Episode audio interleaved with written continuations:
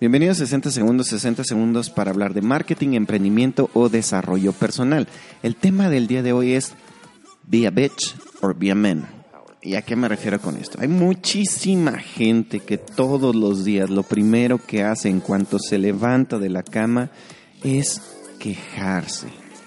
Quejarse. Es lo primero que hace durante el día y lo hace durante todo el día.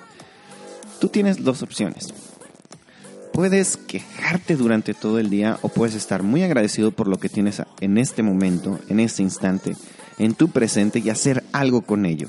O si quieres mejorar y decir no quiero esto, puedes hacer algo al respecto en lugar de quejarte. No digo que dejes de hacerlo, porque es algo incluso hasta cierto punto natural. Pero no, no digas, ¿cómo estás? Ah, pues bien, aquí estoy. Eso no ayuda. Quítate de la cabeza.